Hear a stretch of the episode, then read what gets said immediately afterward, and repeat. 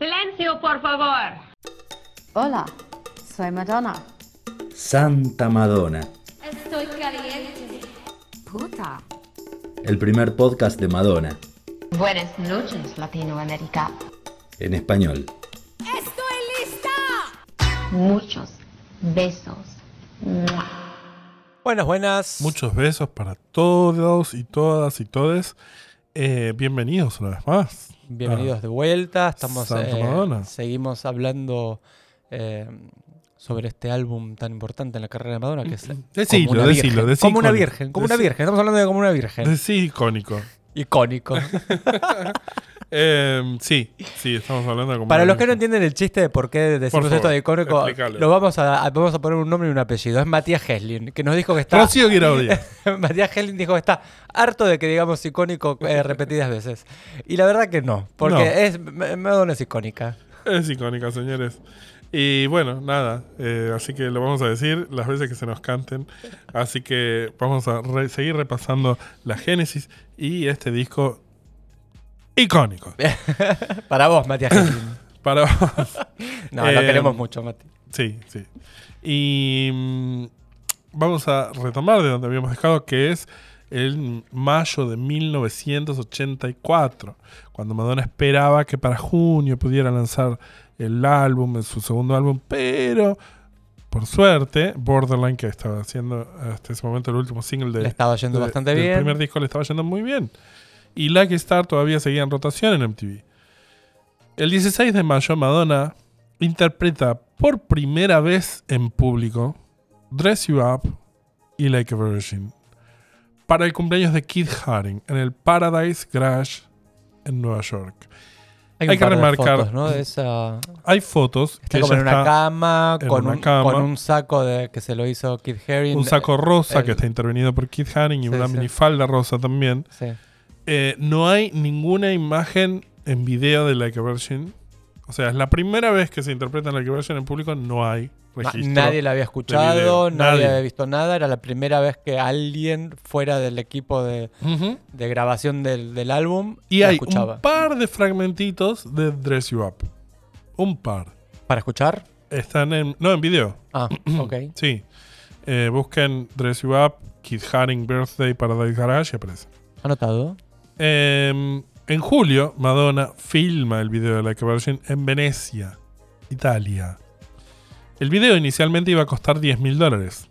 La productora quiso filmarlo en Italia, así que subieron el presupuesto a 25 mil. Eventualmente terminó costando 100 mil. Y Warner se volvió loco por el presupuesto. Mary Lambert, la directora, le dijo a MTV que cree que en realidad terminaron gastando como 175 mil.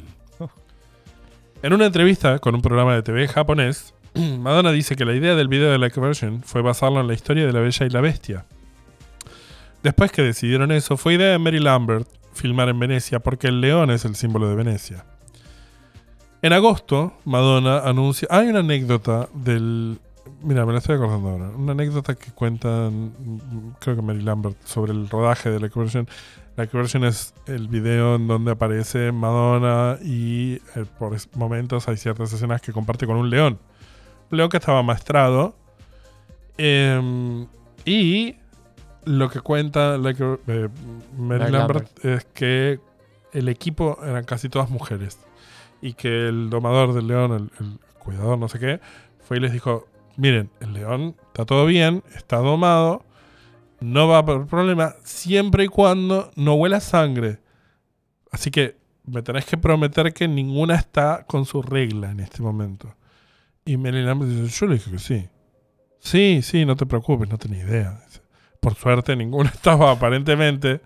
Pero podría haber muerto alguien en ese rodaje porque aparentemente el león se Mira. comía a la gente cuando olía sangre.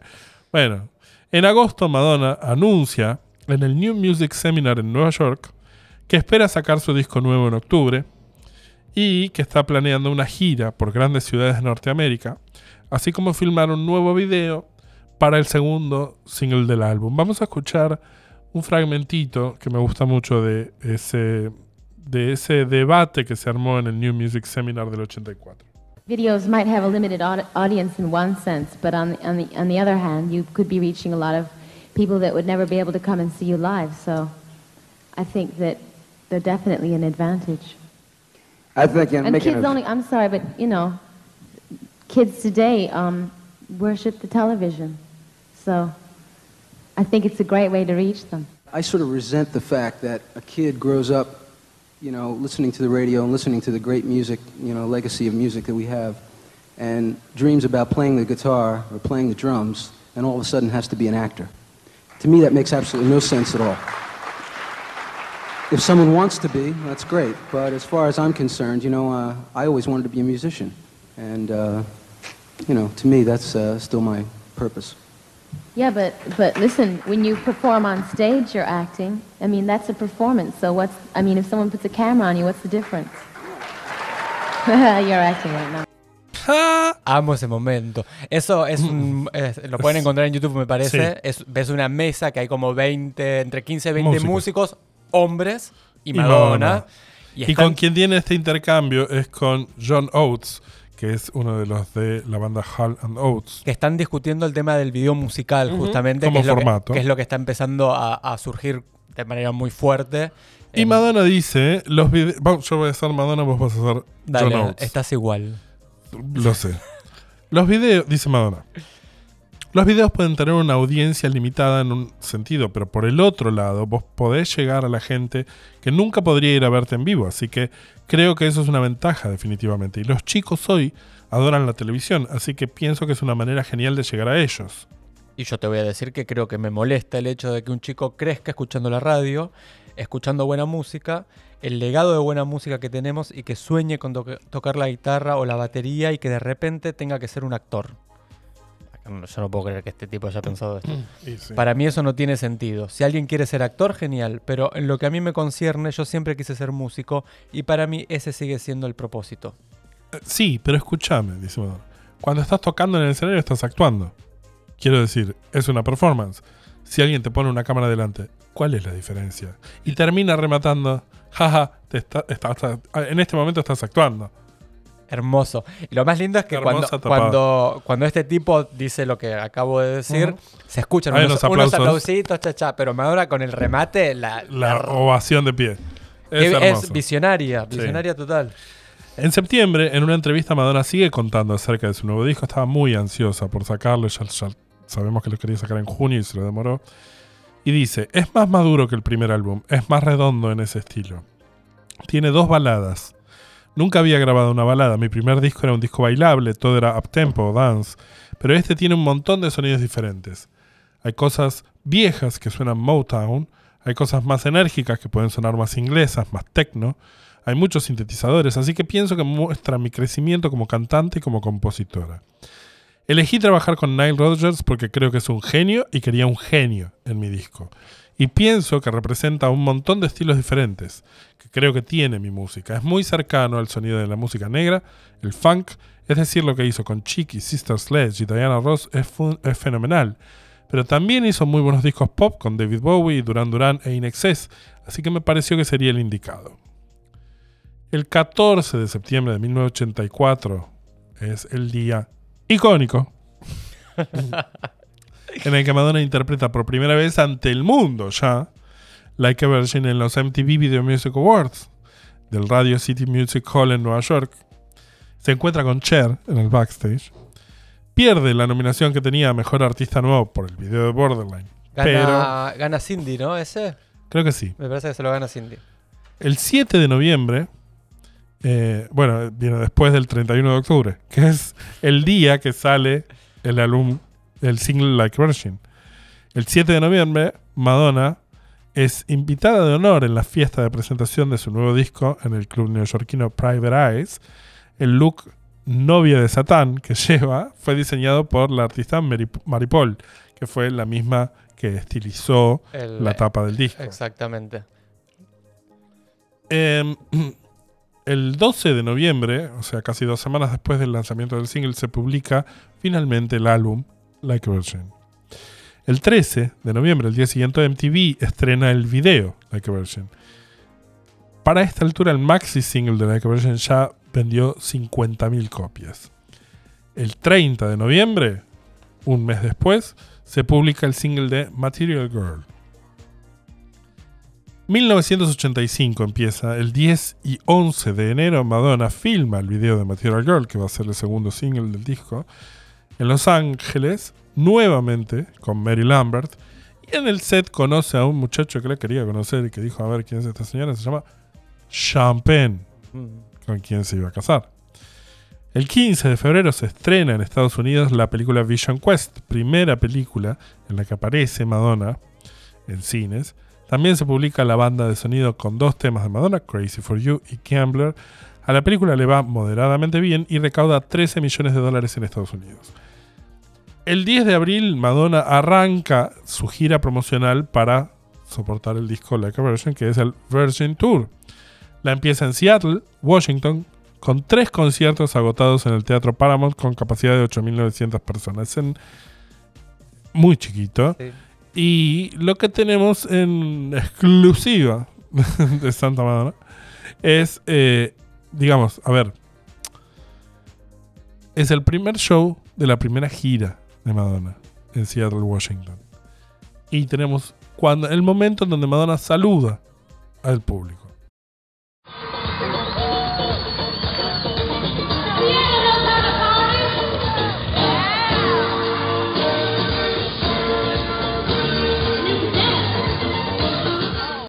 Esa fue Madonna en una grabación paupérrima, saludando a Seattle Washington en su primer show de su vida, de su carrera, su Claro, primer show sí, con sí, mucho sí. público.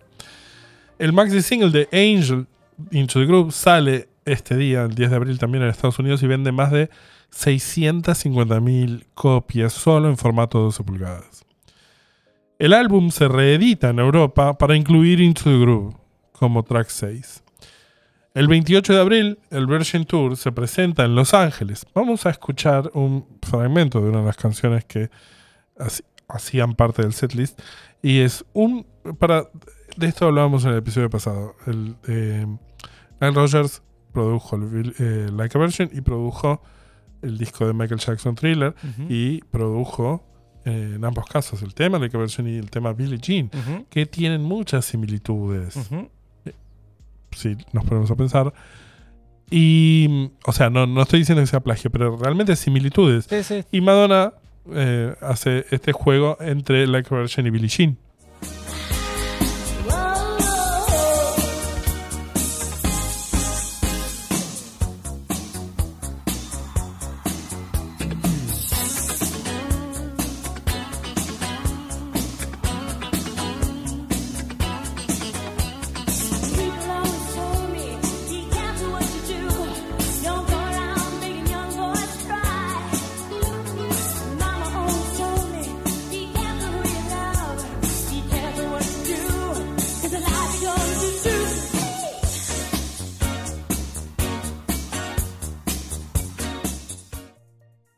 Como un guante. Me encanta. Queda perfecto. Sí. Eso fue de eh, la ciudad de Los Ángeles en vivo. El 27 de mayo Madonna aparece en la tapa icónica de la revista Time y dice que el disco ha vendido 4 millones y medio de copias en Estados Unidos y 2 millones y medio en el resto del Esa es, mundo. esa es la tapa que. Why eh, she's hot. dice Why she's hot. sí. Porque ella es caliente. Caliente. el single de Like a Virgin ya vendió casi 2 millones de copias solo en Estados Unidos. El 11 de junio el Virgin Tour termina con dos shows agotados en el Madison Square Garden en Nueva York. El 15 de julio se edita internacionalmente el single de Into the Groove. El 31 de julio en Estados Unidos se publica como single Dress You Up con el video extraído de la presentación en vivo. El 16 de agosto del 85 es su cumpleaños número 27. Todo esto a los 27 años. Madonna se casa con Champagne ese mismo día. El 2 de septiembre la revista People, Weekly establece que Like a Virgin lleva vendidas 8 millones y medio de copias en todo el mundo. En 1986, en enero, Madonna es nominada al Grammy por Mejor per- Performance Pop Vocal por Crazy for You. El 10 de marzo del 86, en Japón solamente, sale como single 7 pulgadas Love Don't Live Here Anymore. Y en Italia, editado en una tirada muy baja como single también, Over and Over, en 7 y 12 pulgadas. Uno, para los coleccionistas, uno de los santos griales Es tener ese- ese single italiano de Over and Over que tiene una tapa de ella en, en vivo en el version tour. La pregunta es. No, no lo tengo. No lo tengo ni el 7 ni el 12, es carísimo, es muy difícil. Se aceptan donaciones. Todos nuestros oyentes, necesito ese ítem en mi colección. Eh, el 29 de marzo, mientras está en Hong Kong, Madonna filmando Shanghai Surprise, recibe el galardón de disco de doble platino por ventas de Like a Virgin. El 28 de junio, Billboard reporta que hubo una reunión en Warner a principios de junio donde le hicieron, les hicieron escuchar a los ejecutivos el nuevo disco, que va a ser True Blue, a varios ejecutivos y managers de Wea. También se menciona que Like a Virgin ha vendido 750.000 copias en Latinoamérica. Fuera de Estados Unidos, Mo Austin dice que Madonna ha vendido en total unas 7 millones y medio de copias y tuvo 4 singles número 1 y el disco fue número 1 en 9 territorios. La Recording Industry Association of America después lo certificó como disco de diamante por venta de 10 millones de discos. También llegó al número 1 en Alemania, Holanda, bueno, Países Bajos, Nueva Zelanda, España, Italia y el Reino Unido. Y sigue siendo uno de los discos que más han vendido en todos los tiempos con ventas actualmente que superan los 25 millones de copias. Es un numerito ahí, Madonna. Es un numerito, o sea, quiere decir que es un disco que tuvo cierto éxito. Vamos a hacer eh, para el final de este episodio un desgranaje, tema por tema, de cómo nos gusta, si nos gusta o no nos gusta. Dale. El tema, el disco abre con Material Girl, que es escrita por Peter Brown y Robert Rance, que, eh, como decíamos antes, critica el veganismo, que fue malinterpretado. Madonna la odia, pero recordemos que la tuvo que resucitar para eh, el Reinvention. En el Porque la volvió a cantar. la anécdota fue que ella en el setlist estaba Dress You Up y a ella no le salía con la guitarra, entonces le dijeron, bueno, hacer Material que es más fácil. Y por eso la incluyó en el setlist. Sí, además de que un poquito necesitaba de sus éxitos Sí. para el Reinvention. Digamos porque- todo. Sí, sí, sí. Em, A mí me gusta mucho y de hecho yo recuerdo que cuando yo era muy, muy, muy, muy chico, uno de los temas que más me gustaba musicalmente era Material Girl. Material Girl. Eh, reconozco que es un, es un tema pop espectacular, pero ese esos son esos temas que están tan, tan, tan, tan, tan, tan. Como es el tema que ponen de Madonna que ponen en un casamiento. Sí, Ponele. sí. Pero Entonces, yo no, le ya tengo... como que me, no, no me. No lo escucho. No, ponele. yo sí. A mí me sigue garpando. Es el día de hoy que me sigue garpando. Eh, el segundo track es Angel.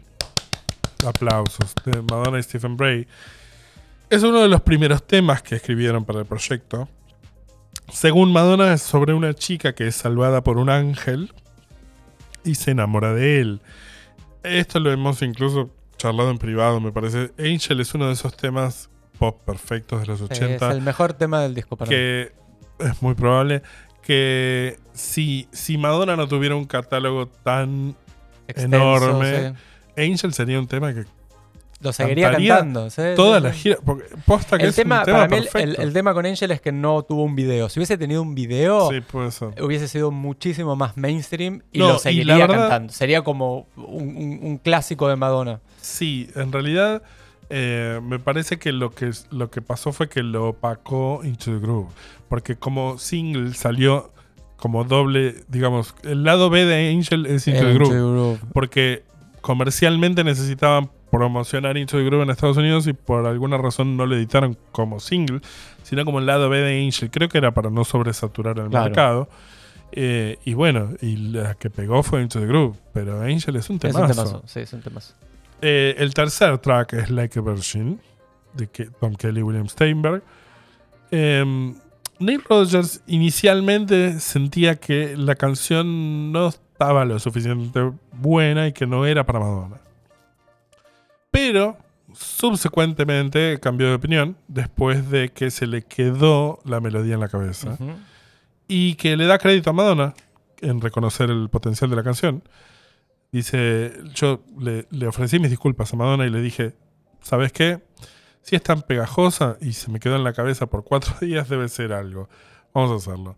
Y de, otra, de hecho, esto me lleva a otra cosa que cuenta Madonna o Neil Rogers, no me acuerdo. Madonna era un artista que estaban haciendo al principio cuando empezó a trabajar con Neil Rogers. Neil Rogers era un artista consagrado. Venía de los 70, Sister Sledge, eh, Chic, eh, había trabajado con Bowie, In Excess, Michael Jackson. Pero Madonna le presentó los demos de lo que iba a ser su disco y muy valientemente y muy comprometida con su material le dijo, "Si- estos son mis temas, si no te gustan no puedo trabajar con vos, si no los amás no vamos a poder trabajar juntos. Es osado decirle eso a alguien que es capo de la industria. Claro. Y bueno, acá evidentemente él le reconoce que, que tenía razón. que tenía razón. Like Virgin, bueno, Es la que ¿Qué pasa a decir? que, no esté, que no esté dicho. Em, el cuarto track es Over and Over, que es escrito por Madonna y Stephen Bray. Yo lo quiero mucho y es un tema que me encanta y tiene un puentazo, Sí. que es cuando dice I'm not afraid to say I hear a different beat y termina cantando desde el top of the mountain. Sí. Sí, ese es un temazo. Por favor. Fue mi elección en, en las canciones que deberían haber sido single. Sí, totalmente. Eh, el quinto tema es Love Don't Live Here Anymore, escrito por Miles Gregory, eh, que es un cover. Es un cover de Royce, Rolls Royce, de la versión original es la de Rolls Royce. Eh, y cuentan que ocurrió un momento emocional en el estudio cuando Madonna hizo el cover del tema de 1978. Rogers cuenta, Madonna nunca había cantado con una orquesta en vivo antes. Y a mí me gustaba hacer todo en vivo. Entonces yo le dije, Madonna, vos anda y canta y nosotros te seguimos. Al principio Madonna estaba dudosa, pero el ambiente en vivo terminó produciendo resultados memorables. Ella cantó y estuvo tan sobrecogida con emoción que empezó a llorar. Y se escucha al final de la canción, de hecho, se escucha como, como un suspiro. Y dice Nile Rogers que lo dejó en el disco, que es verdad. El cover es eh, del tema original del 78 de Rolls Royce, que suena así.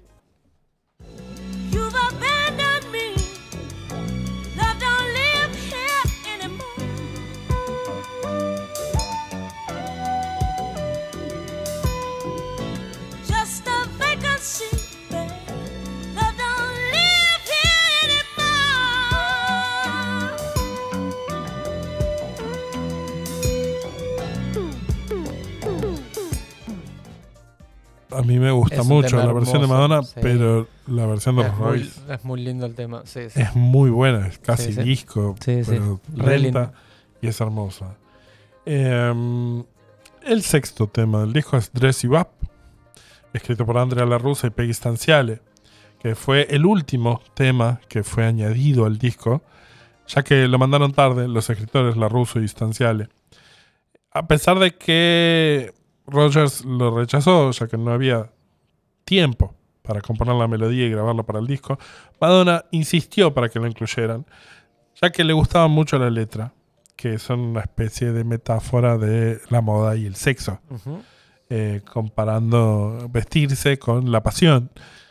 Es un temazo. Es un O sea, ya sé que son todos temazos, pero Dress You Up es, también es perfección pop Sí, sí. de los 80 y aparte fue el tema que abría el Version Tour. Y como contamos antes, en el Reinvention lo quiso resucitar y no les salían los acordes. Cosa que sí le salieron después en 2009, en la segunda parte del Stick and Sweet Tour. Ah, reemplazó Borderline por Dress Do- Borderline por Dress You Up, Es que verdad. estaba más chapeado con My Sharona de The Knack. Ah, mira, me olvidé de eso. Sí. Eh, el séptimo track es Shubidoo, escrito íntegramente por Madonna, música y letra. Es un homenaje al Motown y tiene un solo de saxo de Lenny Pickett. ¿Qué te parece Shubidoo? Es un guilty pleasure para mí. Ay, sí. A mí me encanta Ay, Shubidoo. Salvo por la letra Shubidoo Ulala. eh, el- Bueno. el, tema me encanta. Tiene, una melodía re linda, la instrumentación está buenísima, la interpretación de ella es, es bastante correcta. Está bien, Shubidoo. ¿Coincide nuestro productor? No, no, No. le gusta. Nada, pero a nuestro productor no le gusta. No. Básicamente no le gusta Madonna, vamos a decir las cosas. No, bueno, que no se diga al aire. No, sí le gusta. Pero a mí, yo de, de- de- cuando empecé a escuchar a Madonna y a, revis- a revisitar todo su catálogo, no, no me gustaba. pero lo aprendí a querer con el tiempo y me gustó, y me gusta. Eh, el, el anteúltimo tema del disco es Pretender de Madonna y Steve Bray y fue el lado B del single de Material Girl y eh, Es un temón. es un temón. Ahí quiero eh, destacar eh, el remix de Eso- Dubtronic. Eso quería decirlo también. Búsquenlo en YouTube. Búsquenlo está en en YouTube. Dubtronic. Lo, Mix. lo vamos a compartir en nuestro Instagram también, También. para que lo escuchen. es Porque buenísimo es el una remix. hermosa reinvención y, y es un tema que, que, nada, es, insisto, no, funciona mucho en un disco de los 80. El último tema de- del disco eh, se llama Stay, que para mí es bastante hermano de Pretender, Sí. también escrito por Madonna y Steve Bray, también fue el lado B, pero en este caso de Like a Virgin. Y es un tema que viene arrastrando versiones desde muy temprano. Em, en el 81 Madonna y Steve Bray grabaron ciertos demos. Dos de ellos eh, son Don't You Know y Stay. Que em, cada uno por su lado em, tienen partes de lo que iba a terminar conformando la versión final del disco. Vamos a escuchar un pedacito primero de lo que era el demo Don't You Know.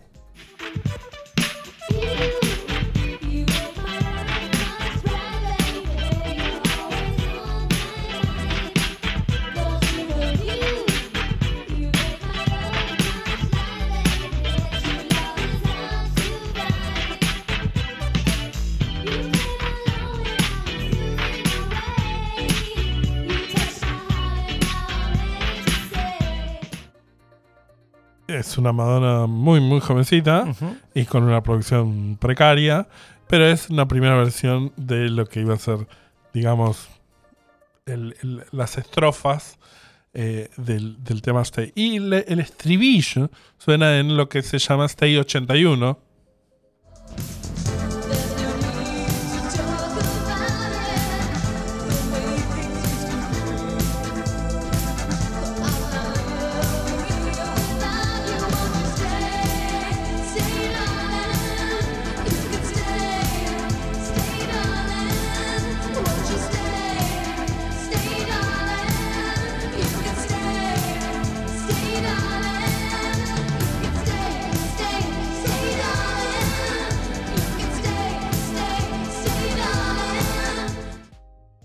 Esto, este tema, eh, los dos están en, en Estados Unidos, salieron editados en un disco del 97 que editó piratamente Steve Bray, que se llama Pre-Madonna. Madonna. Y en, Estos demos. de estos demos. Y en Europa se llamó In the Beginning, em, que en la tapa hay una estatua, etc. Em, Stay 81 es un tema que durante años nunca le di bola. Y un día lo escuché de principio a fin, no sé por qué situación, de casualidad. Y me di cuenta que es uno de los temas que más me gustan ¿En serio? ¿Tanto? Sí. ¿De todos? de la vida. Mira, yo creo que es la primera vez que escucho Stay 81. Buscado no lo había Stay escuchado. 81. Tiene. Es una cosa como medio moody, como medio. em, como un sueño empieza y, y está muy bien. Hasta está muy bien producido, me parece. Em, todo esto después, bueno, reciclaron estos dos temas y los juntaron en un nuevo demo eh, para el 84 que es el demo mix 1 de Stay.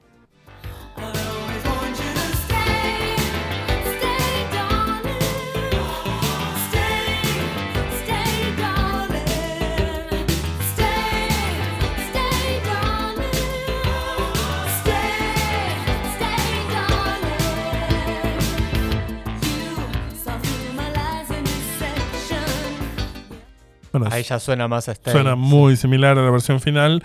Hay diferencias, es otra toma vocal y hay ciertas diferencias en la letra, pero es muy, muy similar. Es un temazo. Son temazos. Es un Lo- temazo. Pretender Stay para mí son como dos eh, Dos super canciones soldados. eh, que suenan más al primer álbum de Madonna, más que a la que version para Puede mí. ser, Tiene sí. como esa, ese- esa alma Madonna Puede 82. ser. Sí, sí. Puede ser. Em, nada, bueno, esto fue un repaso sobre la que version. Llegamos al final. Esto es lo que teníamos para decir acerca de este álbum. Antes de irnos, quisiera leerles una pequeña noticia de mierda. Noticias.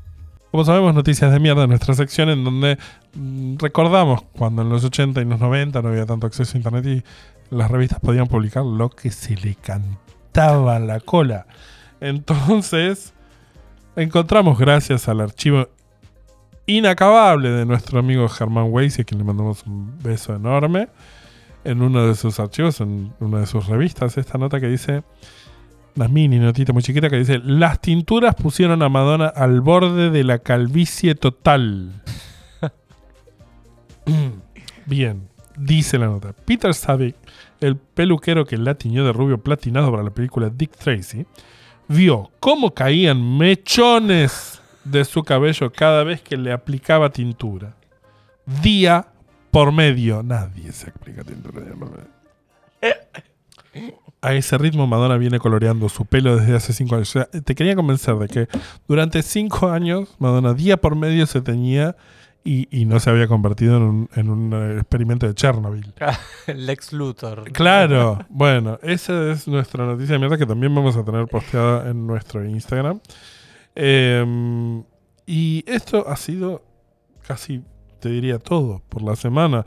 Te, te quiero decir que Agustín sabe qué es lo que tienes que hacer para seguirnos y demás. Eh, primero que nada, como siempre, síganos en, en nuestras redes. Sí, que que es arroba Santa Madonna Podcast. en Twitter somos arroba STA Madonna. Por mail a santamadonnapodcast arroba gmail.com. No se olviden de ponernos me gusta, darnos corazoncitos, activar la campanita en Spotify para escuchar, para Eso. saber cuando tenemos eh, Claro. episodios nuevos. Exacto. Eh, colaboren con un cafecito. Si pueden, si no, nosotros lo hacemos por amor, pero si pueden colaborar con el cafecito o se quieren suscribir a Patreon, para nosotros sería un goce interminable. Exactamente. Eh, queremos también, ya que estamos mencionando a algunos de los que colaboran, eh, se le vamos a dedicar el episodio de esta semana a um, Virginia Andrea Cepero Benítez. Y a Matías Medina. Son dos de nuestros colaboradores más queridos que los tenemos aquí cerca, cerquita de nuestro corazón. Les mandamos un beso con ruido y esperamos volver a, a estar con ustedes la semana que viene. Exactamente. Eh, finalmente agradecemos a nuestro operador Joaquín, que nos hace sonar brutal y nos hace sentir viejos porque es muy joven.